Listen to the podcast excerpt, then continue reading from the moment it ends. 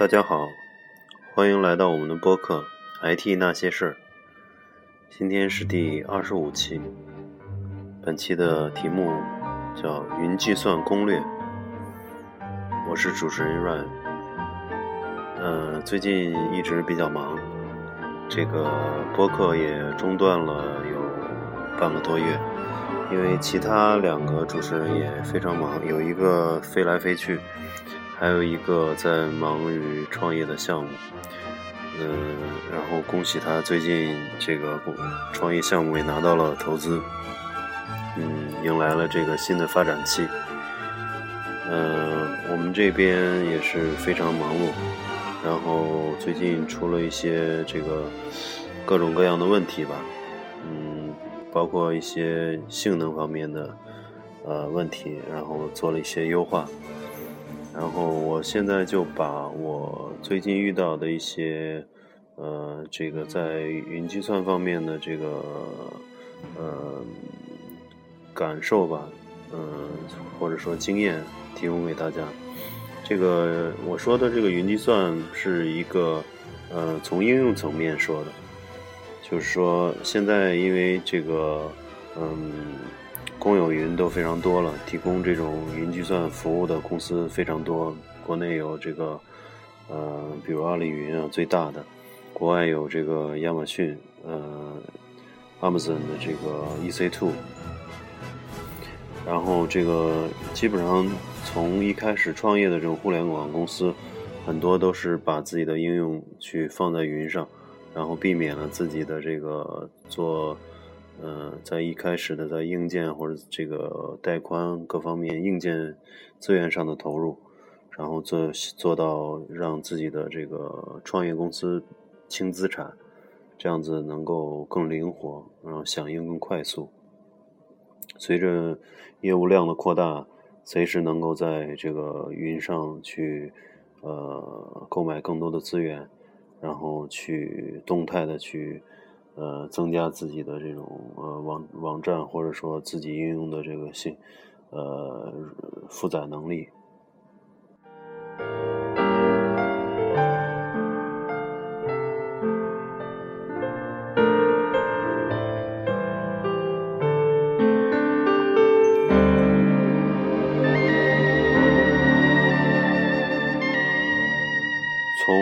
云计算的应用来讲呢，应该说是有两个维度吧。嗯，这个一个是从这个公有云来讲，然后一个是从私有云。嗯，私有云这个就在本期不太呃不做过多介绍了，因为私有云主要是一些大的企业，比如说呃银行啊，还有一些互联网公司，由于企业内部的这种需求非常大。所以，呃，他们有必要去在公司内部去做一套这个云计算、云计算或者是虚拟化的这个这个呃需要。呃，一般的小企业可能小的互联网公司暂时还不用不上。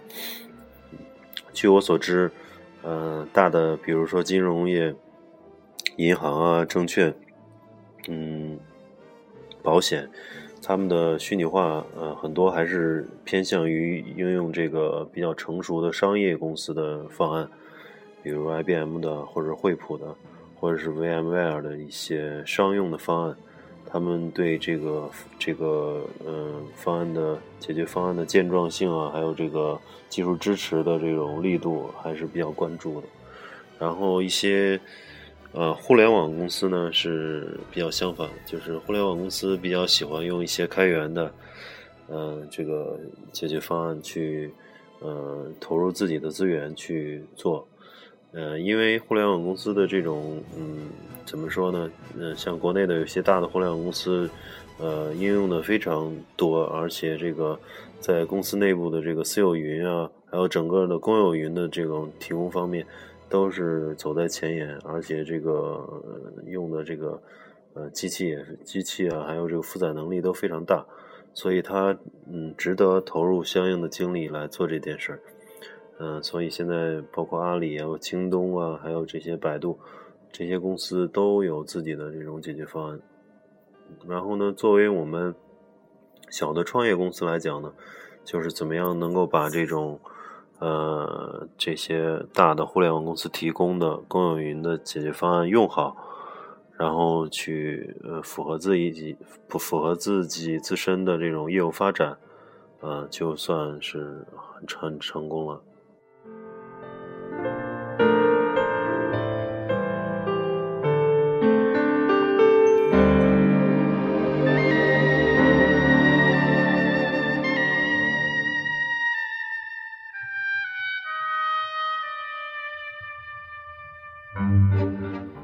嗯，从公有云的应用方面，我觉得，嗯，目前我接触的比较有用的几个这个服务，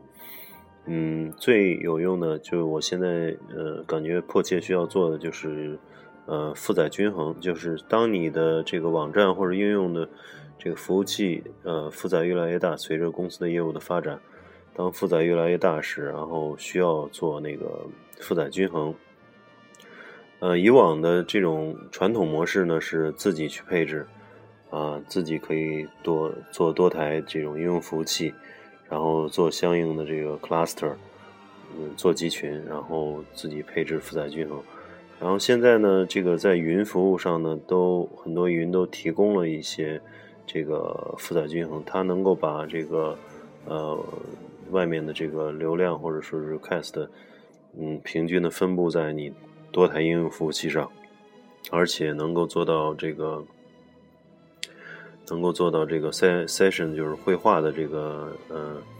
呃粘制，就是说一个用户上来只分配到把它分配给一个应用服务器啊，并不会造成这种呃 session 的这种呃在多机上的复制或者说失效，呃导致这个不可用，嗯。目前现在我了解很多呃国内的云服务也都提提供这个负载均衡，这样子的话，呃你只要去买这种买这个云服务公司的这个负载均衡服务，按需收费，按按需付费就可以了。然后还有一个很有用的就是呃数据库的这个集群，嗯我们知道自己要是去做的话，呃需要去。呃，安装，比如说 MySQL 或者 Oracle，但是目前来讲，从互联网来讲，就是大部分都用的这个免费的 MySQL 数据库，然后自己去配置呃主从热备，然后自己去定期的这个 备份，而且还要考虑到呃就是读写分离啊这些具体的配置，但是现在云计算公司也都提供了这些服务。嗯，而且甚至能做到多地的这种这种失败，呃，转换机制，这样的话比自己去做的那个，嗯，专业度或者可靠度会会更高。如果有嗯相应的资金或者不紧张的情况下，我尽量推荐还是可以去尝试用这种服务。它可能会，嗯，很多云计算厂商它都能做到多地的这个，嗯。多地的热备，嗯，还有一个就是针对数据存储的，就是一个非关系存储，就是说 NoSQL 的这种数据数据服务，嗯，可能针对于一些嗯比较大的这个呃比较大量的这种图片啊，还有一些影音这种这种资源。然后，如果网站是有很多这种资源的话，需要用非关系这种存储，然后它也提供了相应的接口，然后去按呃存储的这个数据量去收费。嗯，如果有这方面的需求，也可以去使用。嗯，目前我们是没有这样的需求。还有一个就是，呃，大概两三个月前，我们遇到了一次这个呃这个 DDoS 的攻击。嗯，按从那个整个行业来讲，这个 DDoS 和 CC 的这些呃攻击其实是挺难去防御的。就是说，嗯，它都是它是模拟这个正常的访问嘛，所以而且流量非常大，所以会嗯这个嗯短时间造成访网站的这种无法访问，嗯，而且有时候会持续这个好几个小时。这个对网站的这个运营非常呃有威胁，嗯，然后，嗯，现在的这个云主机也跟一些安全公司合作，或者是自己有这个安全方面的这个呃能力的，都提供了这个 DDoS 和 CC 的反攻击，或者说是这个清洗数据清洗的这种这种功能。他会把这个呃大批大批量上来的这个数据，然后去分析它的数据来源 IP，然后通过一系列的策略，嗯，把那些恶意的或者是不正常的请求给清洗掉。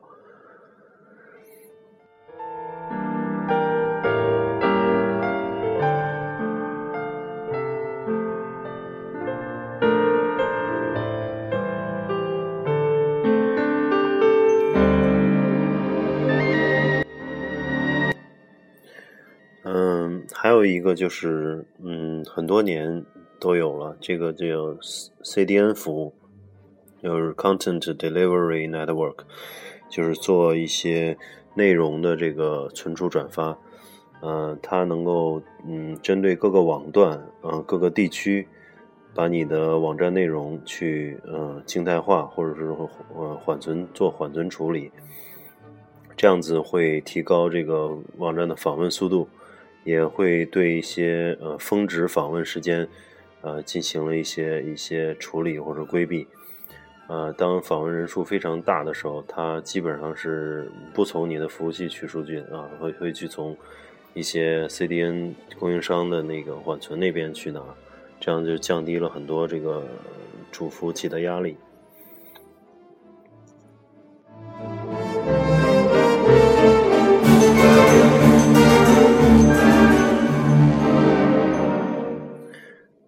还有相应的有呃缓存服务，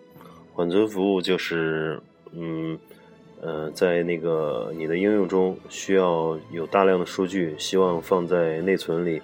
然后提供比较快的呃存取速度，嗯能够快速访问的这些数据，可以放在这个呃它的缓缓存服务里面，它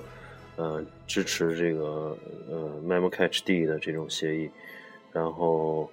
提提供的这个呃容量也非常大，你可以按需这个按容量大小去付费，嗯，这个也就减少了自己的一些嗯调试或者是配置的这种嗯这种的投入。怎么说呢？就是说这些服务其实通呃通过呃高级工程师或者是有经验的一些呃运维人员，其实是可以实现的。呃，说白了，你买了一台阿里云的或者是亚马逊云的服务器，你在上面去实现这些功能都是可以的。但是，嗯，通过人为的去呃实现或者配置，嗯，总是会有很多这个问题，或者说有呃很高的学习曲线。但是现在的云厂商呢，都标准化了，把这些服务提供你给你。嗯，我觉得能用钱去解决的问题都不是问题，对吧？可能现在对于呃这个小的创业公司来讲，人是最贵的。可能是我觉得有些用钱去解能解决的，尽量不要再去投入人力。啊，接下来说这个嗯缓存服务，刚才已经说了。然后最近接触的还有一个是呃就是在云应用上嗯比较广泛的一种服务叫 APM。就是全称叫呃 Application Performance Management，就是这个应用性能管理。这个呃之前很少接触过，因为之前是一直是做呃这个企业应用的，然后企业应用呢，它一般在应用服务器上或者都是有一些专业的那个性能管理工具，就性能测试工具，然后对系统进行呃监控或者调优。嗯，在开发期，然后能够去用测试工具，呃，performance，呃，testing 去发现一些问题，然后在 生产环境下呢，呃，可以用一些呃应用服务器的监控组件去查看它的性能。但是现在因为呃越来越多的这个移动互联网创业，很多的这种服务器。都放在这个云上，然后针对这种呃轻量型的这种呃 SaaS 或者这是这种这个呃 PAS、IAS 这些呃针对云的嗯一系列服务的出台，也也这个 在性能管理上也有一系列的这个呃针对云的性能管理的一些平台厂商。嗯，做了这这些呃工作，嗯，国内已经有了一些这个做性能管理的呃厂家，比如这个 One APM，还有这个听云，嗯，我所了解到的这个他们的解决方案相对呃比较类似，主要是呃在你的应用里边，嗯，就是针对你的各种语言，比如说你用 Java。那么你的应用服务器无非就是 Tomcat 或者是呃 WebLogic、WebSphere 或者是 JBoss，然后呢，在你的应用打包的时候呢，去打进它的一个炸包，啊，这个炸包呢，实际上就是对你的呃整个工程的这个类的字节码运行时，对字节码进行一些修改，呃。这个类似于这个呃编程概念里面的这个 AOP，就是对你的这个呃类进行了一些呃切面上的这种变化，然后能够去监控到代码级的这种性能的这种呃运行状况。呃，它能够提供呃很多种视图，就包括呃就是呃包括。系统运行时的 CPU，还有内存，内存能够精确到一些呃堆内存啊，还有程序站的内存的使用情况，然后还能对呃这个数据库连接啊，还有一些 C 口的运行状况，呃，包括 C 口的运行时间，呃，哪一些 C 口运行时间比较长，然后会去列出来。提供给你去优化，或者是对表结构进行调整。嗯，呃，这个监控还是很丰富的。之前之前我们在嗯接触的都是一些啊，比如说是像百度统计啊，还有这个网盟啊这些，呃，在你的程序首页或者是那个某一个栏目页加一段这个百度。统计的代码，它能够去啊反映出你当时的每天的这个同时在线人数啊，或者是每天的这个访问量，这个是做的比较嗯怎么说比较粗力度的，能够只反映你的网站的一个一个外部情况的，等于是监控的是呃是非程序级的，监控的是这个从访问的角度来监控。然后这个 APM 呢，主要是针对程序级的，就是代码级的这种监控，包括你的这个系统资源级的这种监控，呃，力度比较细。然后甚至它还提供了一些呃移动的解决方案，就是说，嗯，移动解决方案主要是这个针对安卓和 iOS，嗯，因为现在很多呃很多的移动互联网创业公司只有。嗯，只做 APP，并不做网站，所以它针对这一类的公司也做了一些，呃，针对 App 的这个性能管理。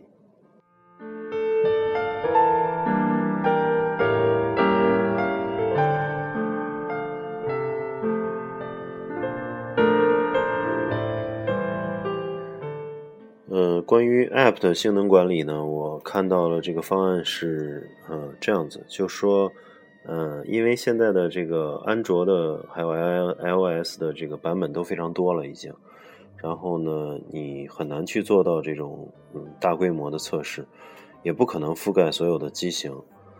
嗯，这样子的话，你在每一台机器上的这个手机上的运行状况呢，你就很难去呃重现，或者说你很难去掌控。然后呢，他们有一个这个 APM 这公司一般都有一个开发包啊，就或者 S 叫 SDK 然后去打包到你的软件里边，呃，然后是然后去上传到市场，呃，分发给各个这个用户，这样子的话，只要有比如一千个用户下载了你的这个 app，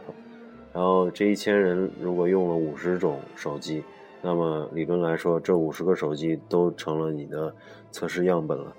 它会这个比较比较精确的去嗯反馈这五十个手机上运行的状况，包括每一个页页面的打开时间，哪一个哪一哪一类型手机某一个页面时间长了，呃是为什么？这个时间长有可能是这个呃调接口的时间长了，或者是数据数据执行的时间长了，呃某一个方法。逻辑执行时间长了，甚至是在某一个方法里面造成了崩溃或者闪退，它都能够留下痕迹，然后让你给你发送报告，这样子会对这个 APP 的这个呃厂商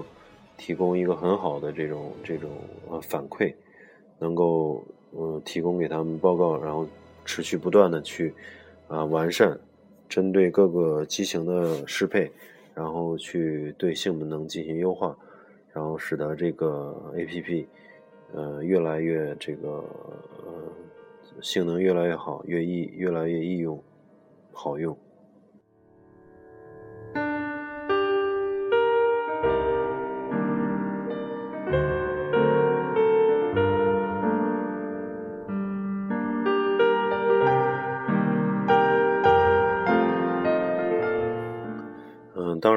这个像这种 APM 的这种服务，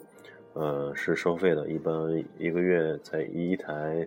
呃，一个应用服务器上好像是也不贵，大概几百块钱，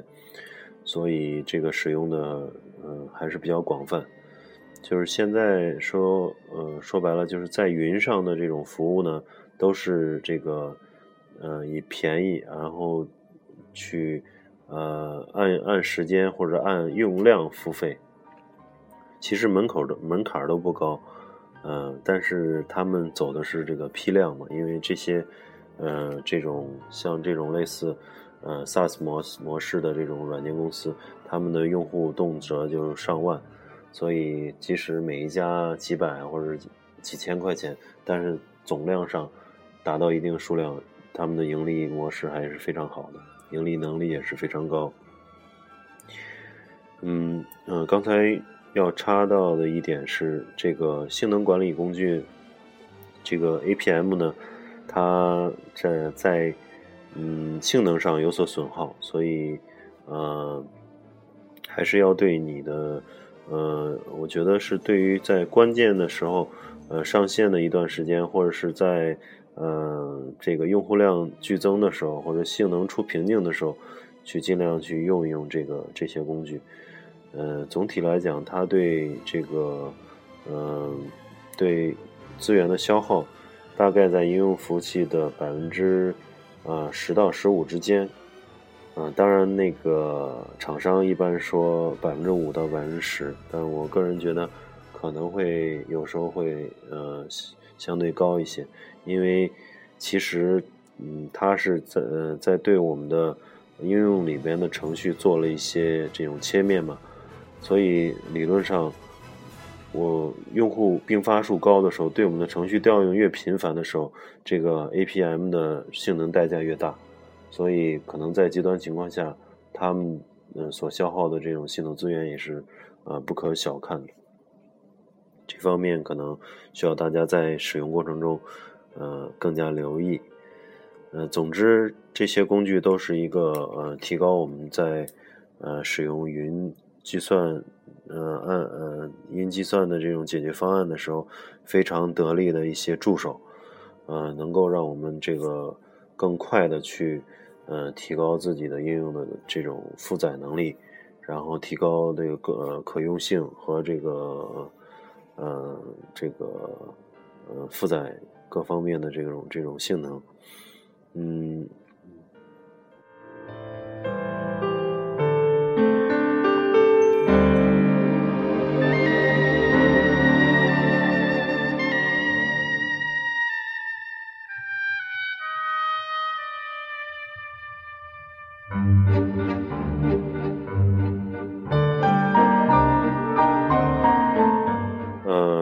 说到这儿，其实我们前一段时间也做了一些网站，做了一些活动，有点像这个秒杀的这种活动，然后出现了一些，呃，在特定时间点发现这个网站有时候嗯出现一些不可用，呃，做了一些这个压力测试，啊，有的时候呃后来发现可能是呃 CPU 和这个带宽在高峰期。呃，峰值的时候会嗯不太够用，所以后来嗯对一些资源做了相应的分配。呃，我建议在呃我们是这样做的，就是在呃出现问题以后，然后用同样的这种呃从同样的这个云计算的环境，然后同样的这种应用服务器，然后去采用这个呃 load runner。呃，因为有很多这个压力测试工具了，我们是用的 Load Runner，然后去做一些压力测试，然后实时的到呃服务器去看一些呃整个呃 CPU 啊、内存啊，还有这个数据库连接啊，这个整个的这个资源使用状况，然后最后判定是可能 CPU 和内存的关系，呃，最后进行了调优。嗯，现在效果还不错，但是我觉得等到部署了这个 APM 之后，我觉得可能，呃，这个资源在一切尽在掌握的这种感觉会更好一些，因为他们的这个这种报告的力度更细，就是比我们做压力测试的这种得到的结果可能更真实，因为它是它是完全生产环境的，呃，实时的这种用户访问的结果。所以我觉得这个在这方面来讲还是有很大价值的。呃，本周三或周四可能还有一个呃云厂商去给我们做解决方案的这种演示。嗯，针对国内不同的云计算厂商的这种呃提供的服务的或者说提供的解决方案的这种呃优劣。或者是哪家的呃有些什么优势劣势，或者是有一些呃比较新颖的服务，这个可能后面找机会再慢慢讨论。呃，暂时就聊到这儿，然后嗯，我这边呃会在下周吧，找时间再跟大家聊一下这个。呃，我们这个开发架构和这个运维中遇到的问题，嗯，感谢大家的收听，那今天就先聊到这儿，谢谢大家，再见。